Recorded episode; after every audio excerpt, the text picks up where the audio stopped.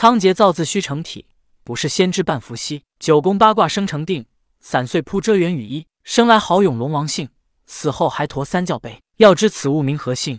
炎帝得道母乌龟。摘选自《封神演义》。龟灵圣母为了不打扰到伏羲，他默默的选择了离开。又不知道过了多少年，直到有一天，天地之间再次降下一道五彩光芒，一分为二，九分给了仓颉族人，一分给了龟灵圣母。原来，此时仓颉造出的字，在仓颉族人的努力下，终于传遍三界。天降造字功德，龟灵圣母似有所悟，她的身体也泛起了五彩光芒。可是奇怪的是，龟灵圣母感觉到自己已经得到，她也悟到了这么多。但却依旧没有化形。此时，时间已经来到了神农尝百草治病救人，他被人们尊称为帝皇，也称炎帝。炎帝尝百草治病救人，他被人们尊称为帝皇。天皇伏羲能让人们躲避灾难，可随之而来的疾病肆虐人间。神农尝百草治病救人，百草都生长在大地之上，所以他被人们尊称为帝皇。而炼制丹药以及熬制药水都需要用到火，他便被人们尊称为炎帝。通过归灵圣母，伏羲创出了八卦。通过归灵圣母，仓颉造出了字。而在炎帝时期，仓颉族人经过努力，终于让他造的字流传人间。虽然这两次天降功德，归灵圣母只得到了两份，可天地之力不是人力，在这种天地功德之下，归灵圣母好运连连，冥冥之中似乎触摸到了道的门槛。他的修为突飞猛进，但是他依然不能化为人形。直到后来，轩辕皇帝的崛起，他打败了炎帝。后来。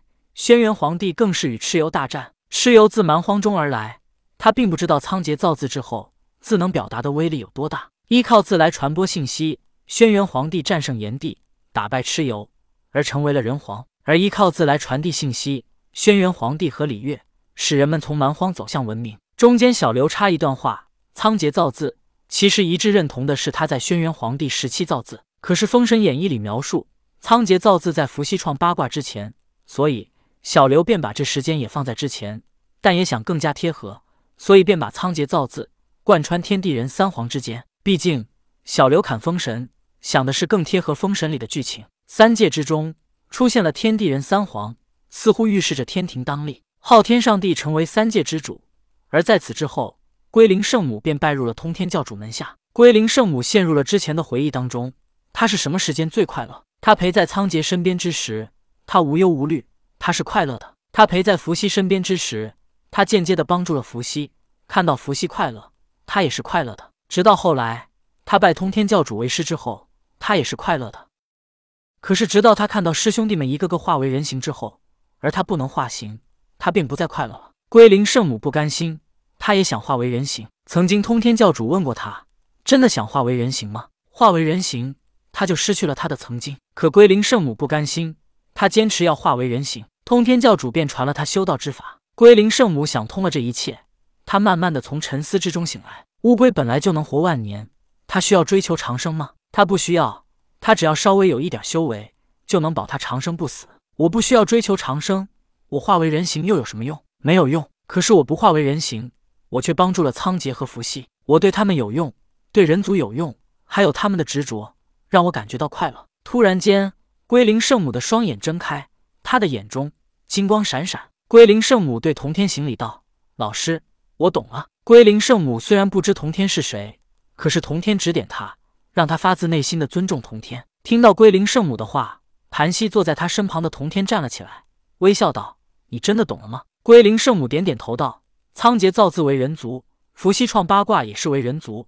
元始天尊说的对，死后还驮三教碑，这是我的使命，也是我的道。我不需要化为人形。”我只需要为人们服务，便能完成我的道，成全我的道。看到归灵圣母终于悟了，同天道：“你明白就好。当年通天教主把你逐出碧游宫，也是想让你去追寻你自己的道。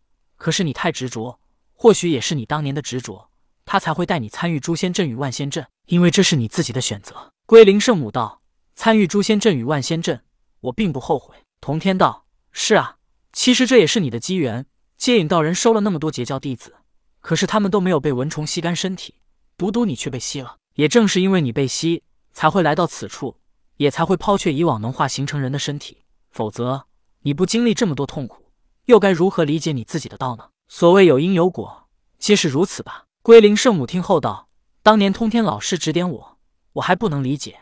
而在生死之间游走一番，我终于理解了他的苦心，也感谢老师今日对我的指点。童天听后笑道：“看来你已经做出了选择。”龟灵圣母道：“是的，老师，我知道该怎么做了。”说完，龟灵圣母身上出现了一只与他一模一样的虚幻乌龟，而这只虚幻乌龟出现之后，却是化成了一座石头乌龟。这时，龟灵圣母对童天道：“老师，请稍等片刻。”说着。龟灵圣母带着石头乌龟来到通天河的河边，将写着“通天河”三个字的石碑用法力拔了起来，然后将石头乌龟放在那里。之后将写着“通天河”三个字的石碑放在乌龟的身上。龟灵圣母默默的道：“死后还驮三教碑，三教便是这世间一切，而我不需要化形，这才能为人族服务，也成全我的道。我的道就从这里开始，而我驮的第一个石碑就从通天河开始吧。”《西游记》里描述了通天河。而且“通天河”三个字之下还有十几个字，但现在还没到那个时候。另外，《西游记》里没描述石碑下面有没有乌龟，所以这是小刘发挥的空间。感谢大家支持哦。